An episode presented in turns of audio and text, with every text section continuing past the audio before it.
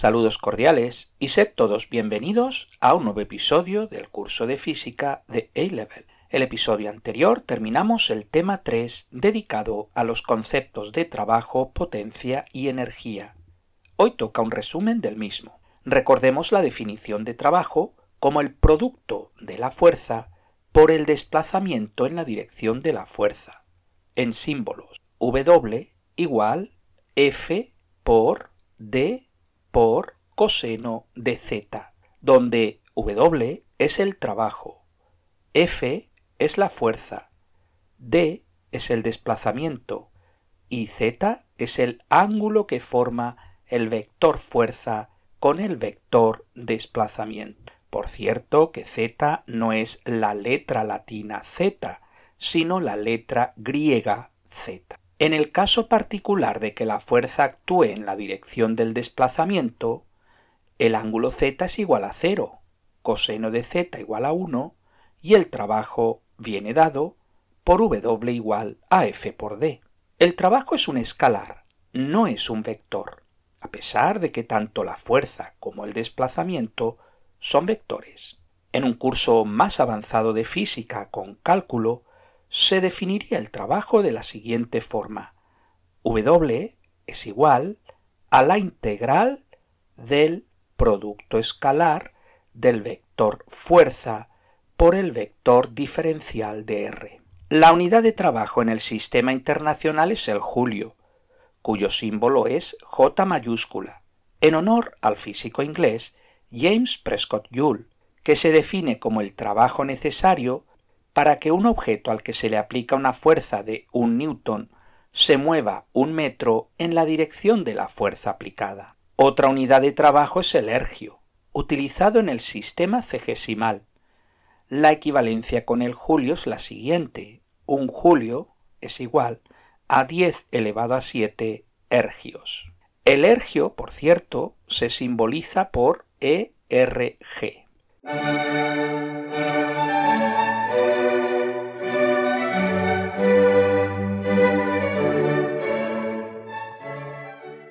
El siguiente concepto que vimos es el de potencia, que es el trabajo que se realiza en la unidad de tiempo. En fórmula tenemos P igual W dividido T, donde P es la potencia, W es el trabajo y T es el tiempo. Imaginad un edificio en construcción. Sin duda los obreros podrían subir una caja a un piso a una cierta altura. Eso requiere bastante tiempo. Por otro lado, se podría utilizar una grúa para realizar dicho trabajo en menos tiempo con ayuda de un motor. El hombre tarda más en realizar el trabajo y por tanto tiene menos potencia que el motor de la grúa que tarda menos en realizar el trabajo y por tanto tiene más potencia. La potencia es un escalar y su unidad en el sistema internacional es el vatio, cuyo símbolo es W mayúscula en honor al ingeniero escocés James Watt. Otra unidad de potencia utilizada es el caballo de vapor, símbolo CV mayúsculas, aunque también lo encontraréis en minúsculas. La equivalencia es la siguiente. Un caballo de vapor es igual a 735 vatios. Los anglosajones utilizan el caballo de potencia o horsepower, cuyo símbolo es HP mayúscula, aunque también lo encontraréis en minúscula. La equivalencia es la siguiente. Un caballo de potencia es igual a 746 vatios. La unidad de potencia me permite definir una nueva unidad de trabajo, el kilovatio hora. Podéis demostrar, mediante un sencillo ejercicio, que un kilovatio hora es igual a 3.6 megajulios. El símbolo de kilovatio hora es K, W mayúscula, H.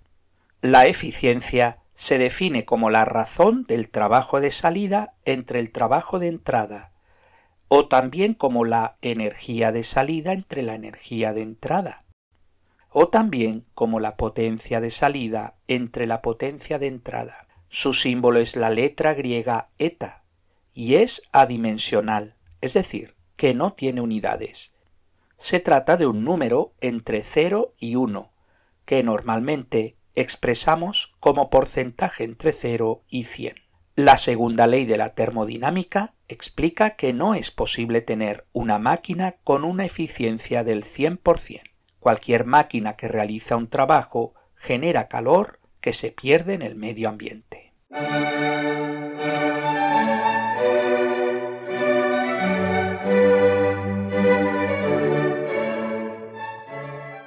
El concepto de energía es bastante abstracto ya que la energía ni se ve ni se toca, ni se crea ni se destruye, aunque sí se transforma.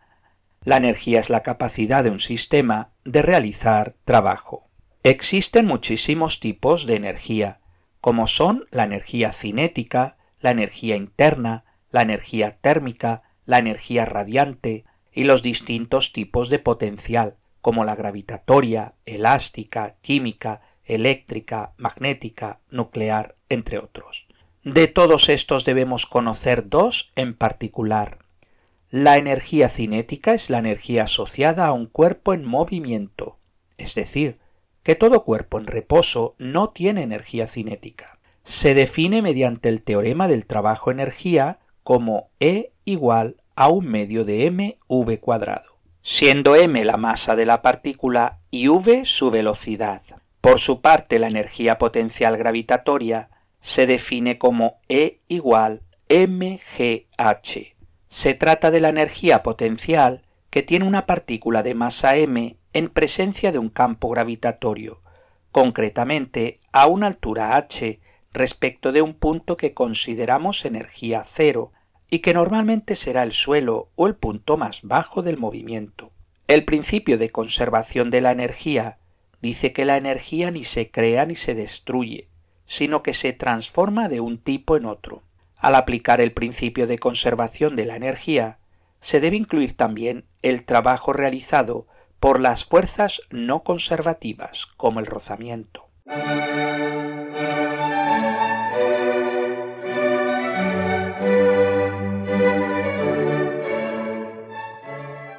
Veamos algunos ejemplos sencillos que hacen uso del principio de conservación de la energía. Número 1.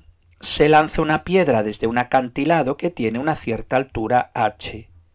Calcular la velocidad con la que llega al agua. Haciendo uso de la conservación de la energía, vemos que toda la energía potencial gravitatoria es transformada en energía cinética.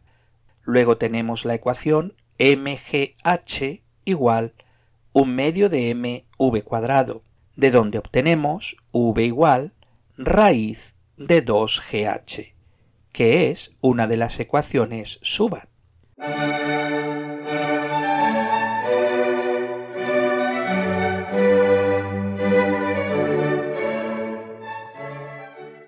Ejercicio número 2. Una caja se desliza por una rampa lubricada, de forma que no tiene rozamiento. Si el objeto desliza desde un punto inicial a una altura h y la rampa forma un ángulo z con la horizontal, calculad la velocidad con la que la caja llega al suelo. Mediante el principio de conservación de la energía, vemos que toda la energía potencial gravitatoria es convertida en energía cinética, ya que asumimos que no hay rozamiento. Obtenemos así la ecuación mgh igual un medio de mv al cuadrado, de donde despejando obtenemos v igual raíz de 2gh. Fijaros que tanto el ejercicio 1 como el ejercicio 2 tienen la misma solución, siempre que no haya rozamiento. En A-Level normalmente no hay rozamiento precisamente porque la ecuación de la fuerza de rozamiento no forma parte del plan de estudios. Eso hace que si entra algún ejercicio con rozamiento, os deben dar directamente el valor de la fuerza de rozamiento. No obstante, y por completitud, me parece interesante desarrollar el ejercicio de la rampa con rozamiento.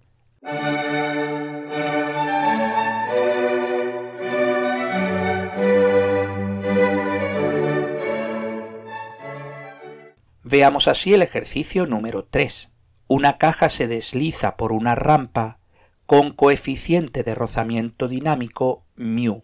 Si el objeto desliza desde un punto inicial a una altura h y la rampa forma un ángulo z con la horizontal, calculad la velocidad con la que la caja llega al suelo. En este caso, al aplicar el principio de conservación de la energía, debemos agregar el trabajo realizado por las fuerzas no conservativas como son la fricción. De esta manera se tiene mgh igual a un medio de mv cuadrado más wr, siendo wr el trabajo de rozamiento. El trabajo de rozamiento viene dado por la siguiente fórmula. Trabajo de rozamiento es igual a la fuerza de rozamiento por la distancia. Y la fuerza de rozamiento viene dada por la fórmula fuerza de rozamiento igual mu por la normal. Recordad que la fuerza normal siempre es perpendicular a la superficie de contacto.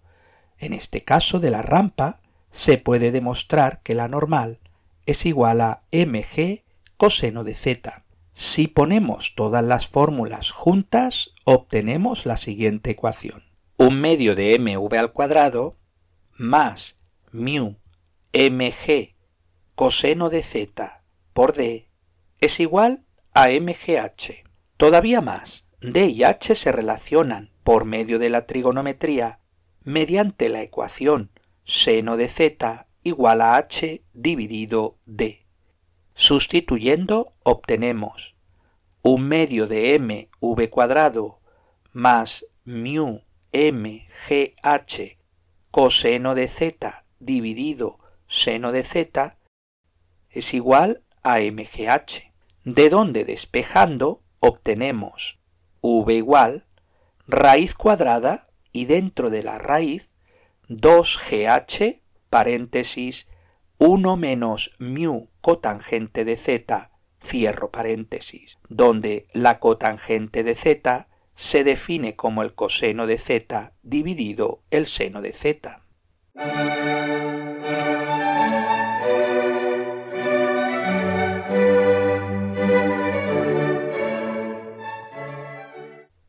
En un futuro capítulo estudiaremos el muelle. La energía potencial elástica del muelle viene dada por E igual un medio de kx cuadrado, siendo k la constante elástica del muelle y x es la extensión del muelle, esto es, la diferencia entre la longitud final y la longitud inicial. Sabiendo todo lo anterior, podemos resolver el siguiente problema. Ejercicio número 4. Un muelle de masa m igual a 2 kilogramos y constante elástica K igual a 40 newtons por metro, se encuentra en una superficie horizontal y tiene un extremo pegado a la pared. Estiramos el muelle x igual a 50 centímetros y lo soltamos. Apartado A. ¿Cuál es la energía potencial total almacenada? E igual un medio de k x cuadrado, un medio de 40 por 0.5 al cuadrado y esto nos da 5 julios. Apartado B. ¿Cuál es la máxima energía cinética que adquiere el muelle? El muelle convierte toda la energía potencial elástica en energía cinética cuando recupera su posición de equilibrio, en que x es igual a 0 metros.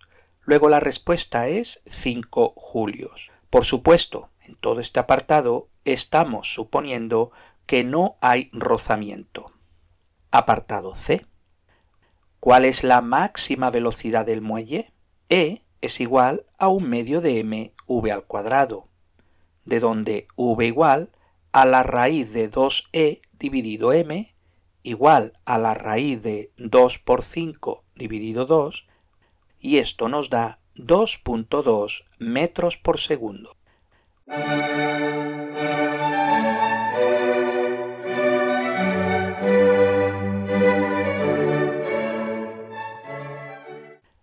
Terminamos con un ejercicio más complicado donde mezclo la rampa y un muelle. No es un ejercicio de A-level, sino más avanzado. Si lo veis complicado, dejadlo, pero os animo a intentarlo o por lo menos entended la lógica del problema. Ejercicio número 5. Al liberar un muelle de constante elástica 2200 newtons por metro que está comprimido 8 centímetros, sale despedido un cuerpo de masa 1 kilogramos apoyado en él que sube por un plano inclinado de ángulo 30 grados con la horizontal y coeficiente de rozamiento dinámico 0.2, separándose del muelle cuando éste recupera su longitud normal. El nivel cero de altura se toma en la posición inicial del cuerpo. Apartado A. ¿Cuál es la velocidad del cuerpo en el momento de separarse del muelle? Pensad en las energías. Inicialmente, ¿qué tenemos? Pues todo es energía potencial elástica.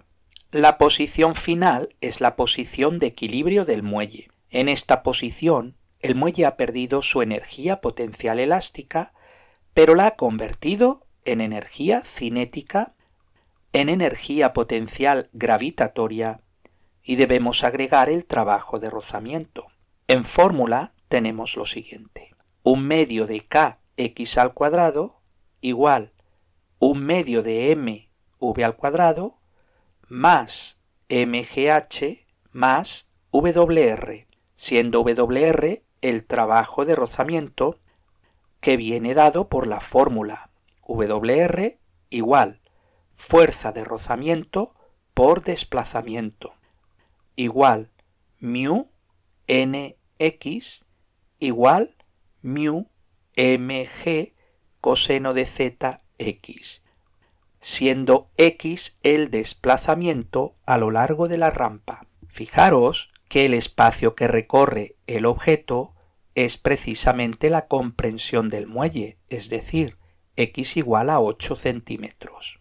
Con ayuda de la trigonometría básica tenemos la relación de h con x y con el ángulo z. Seno de z es igual a h dividido x.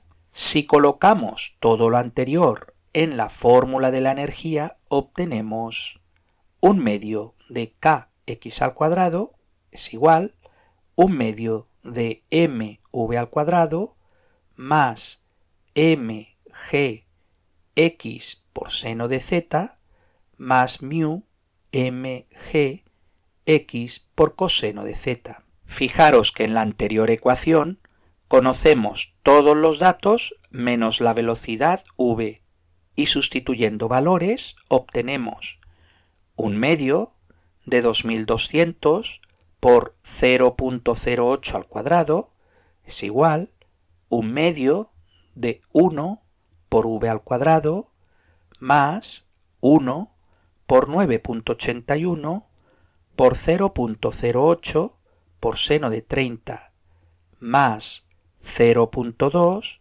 por 1 por 9.81 por 0.08 por coseno de 30, de donde encontramos v igual 3.6 metros por segundo. Apartado B. ¿Hasta qué altura llega el cuerpo?